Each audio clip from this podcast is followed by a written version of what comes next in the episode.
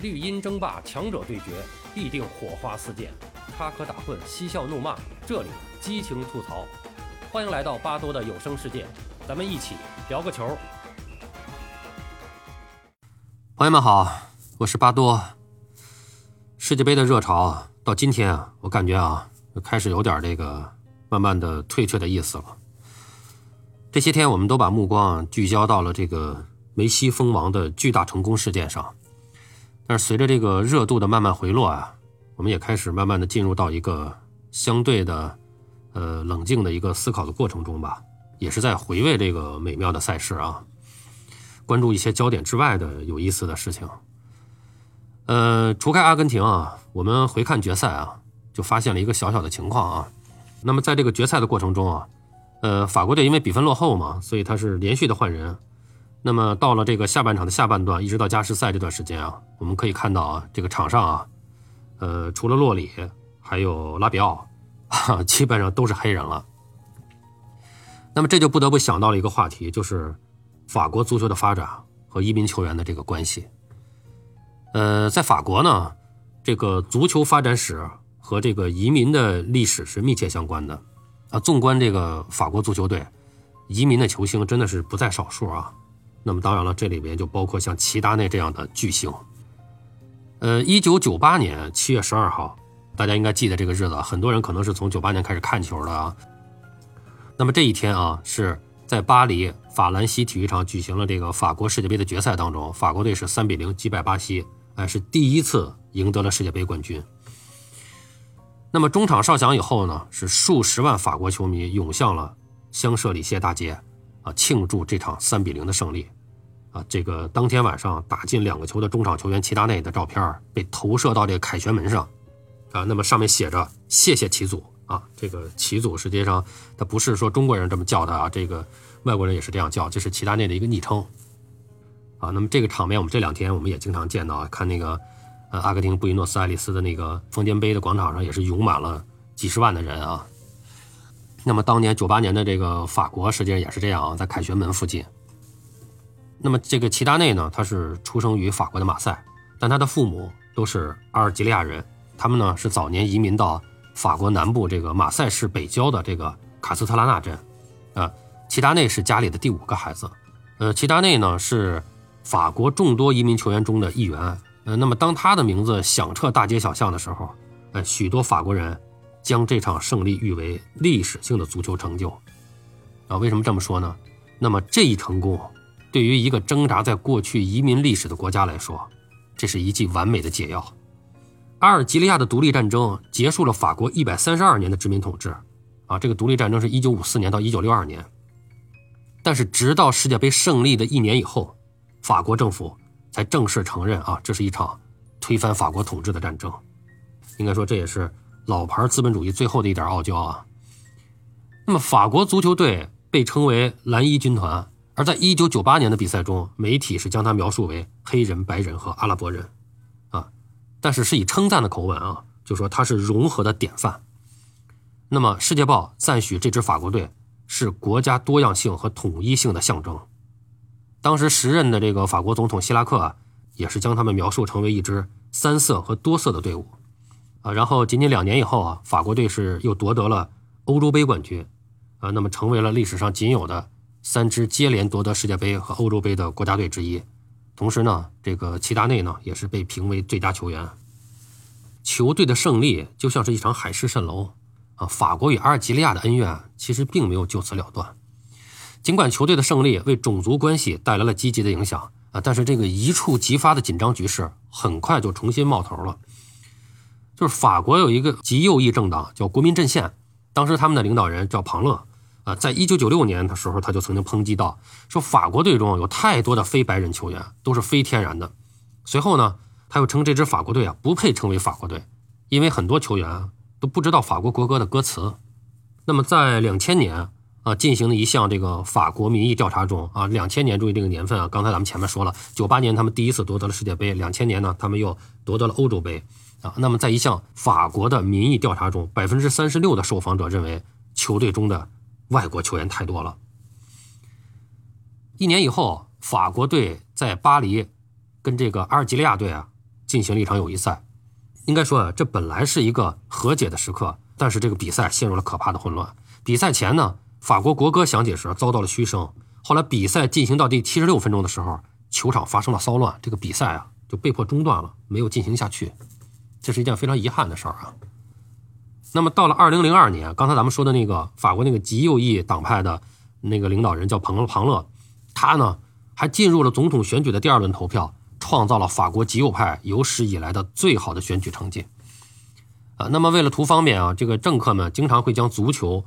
当做向着一个更具包容性社会发展的解决方案，但事实上确实是移民让法国足球变得更好。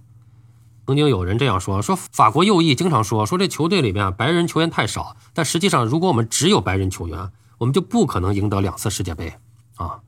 咱话说回来啊，这个就法国队这里边的白人球员。他也不都是法国人，啊，这个这个就是我们关注的更多的，往往都是这个这些黑人球员，他们都来自北非啊、非洲啊、喀麦隆啊等等。但实际上，很多白人也不是纯纯粹粹的法国人啊。比如我们刚才说到的这个呃洛里啊，他的父亲就是摩洛哥的西班牙裔，还有包括像这个最有名的啊，我们说这个格雷兹曼，格雷兹曼的父亲是德国人，母亲是葡萄牙人。啊，这个还有包括像，呃，中锋大吉鲁，哎，他的这个祖籍是意大利，啊，祖籍是意大利啊，等等。说实话，法国队纯纯正正的法国人，可能就是，可能就是拉比奥和帕瓦尔算是比较纯的这个法国人。呃，那么一九九八年获胜以后，这个法国队是在二零一八年的俄罗斯世界杯啊，二十年以后是再次夺得了这个世界杯。但就是这样一个多民族、呃多人种融合的这么一支球队呢，是缔造了法国队近几十年来的一个辉煌。我们知道，九八年夺得世界杯以后，在二零一八年，呃，应该说这这时间比较快了，这个实际上不到二十年的时间。那么在二十年间，他们是俄罗斯世界杯上啊，而且是无可争议的啊，就是压倒性的这种优势啊，再次夺得了世界冠军。呃，法国队的这种。这种大融合呢，来奠定足球的这种地位呢，这一点在金球奖获奖人上呢，呃，表现的也是比较明显的。那么，这个金球奖作为世界足坛上最负盛名、影响力最大的足球奖项评选之一啊，法国队是有五个人获得过，这人数不算少啊。呃，但是其中呢，有四个人都不是本土的法国人啊，包括这个来自波兰的移民家庭的这个科帕，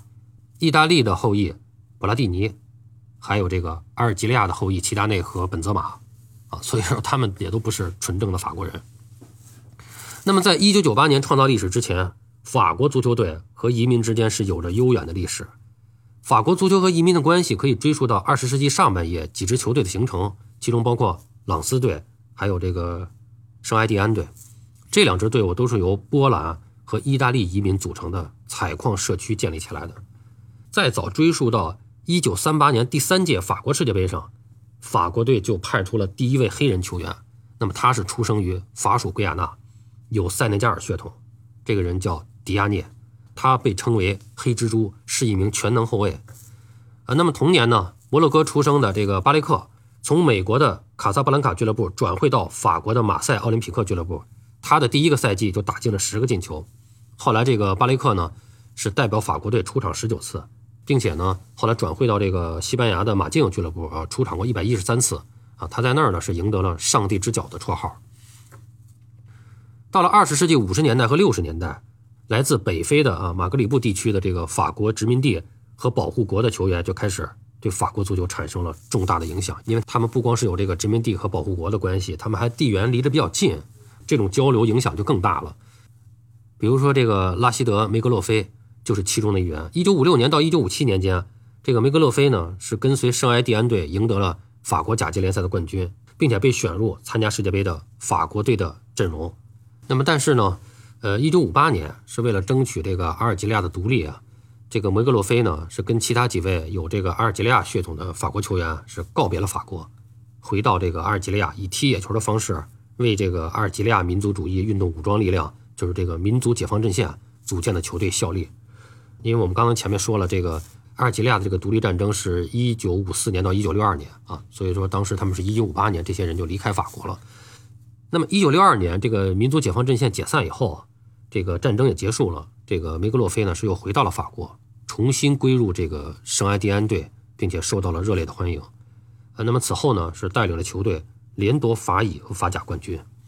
呃，到了二十世纪七十年代，随着这个国家队的比赛成绩下降，那么法国队啊就开始重组其发展体系，那么就建立了一个复杂的学院系统，用来招募和训练年轻球员，其中很多人啊在移民高度集中的街区长大。呃，那么在接下来几十年里，很多源于法国前殖民地的这个球员继续代表着法国队出场。那么，包括这个出生在瓜德罗普岛啊，被认为是有史以来最好的后卫之一的马里乌斯特雷索，还有出生在马里的这个著名的中场球员阿马杜蒂加纳。蒂加纳是法国队历史上非常著名的一个球员啊，非常有成就的一个球员。那么随后到这个二十世纪九十年代和这个二十一世纪了。那么就很多具有移民背景的知名球员都是相继在法国队立足，哎，而且是扬名立万。包括最佳射手像这个亨利，哎，他的父母呢就来自这个瓜德罗普和马提尼克，啊，那么现如今呢为法国队出场超过一百次的九名球员中有五名都是非欧洲裔，啊，我们就不要说非法国裔了，就非欧洲裔的就有五个，比如说，嗯，出生于瓜德罗普岛的这个图拉姆，出生于加纳的这个德塞利。呃，出生于塞内加尔的这个维埃拉，呃，还有就是我们前面说到的这阿尔及利亚后裔齐达内和这个亨利。那么在二十世纪连续的这个移民潮中啊，应该说法国的不同俱乐部的球迷对这个有色人种球员的接纳程度，它也是不太相同的。呃，比如说马赛，马赛是法国南海岸的一个港口城市，它是有着悠久的移民历史，啊，尤其是二十世纪初的这个意大利移民。以及后来的阿尔及利亚、突尼斯和摩洛哥移民，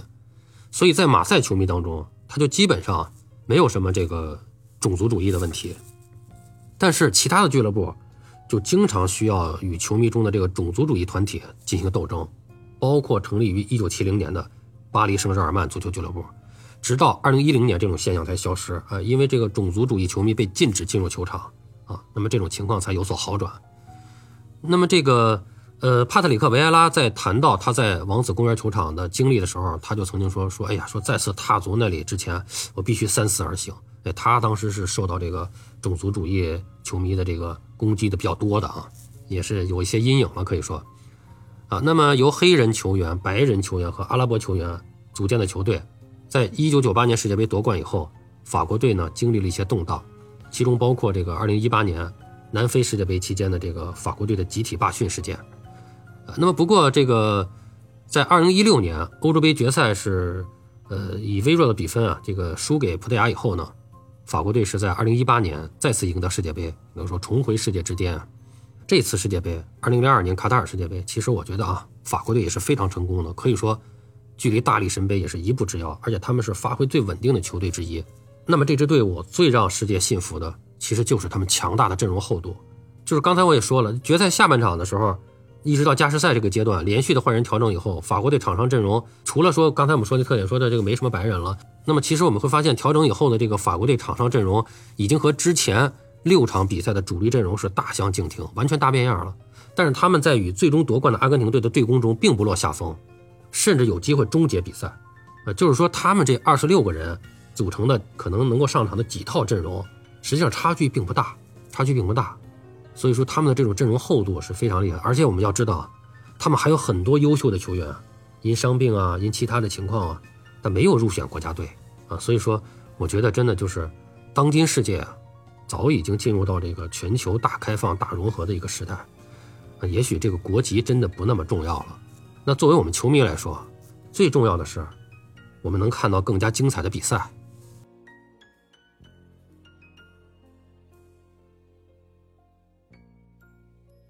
好了，朋友们，今天咱们就聊到这儿，感谢您的收听。您有什么想和巴多交流的，咱们评论区见。本节目由喜马拉雅出品，欢迎收听、订阅、评论、转发。我们下期再见。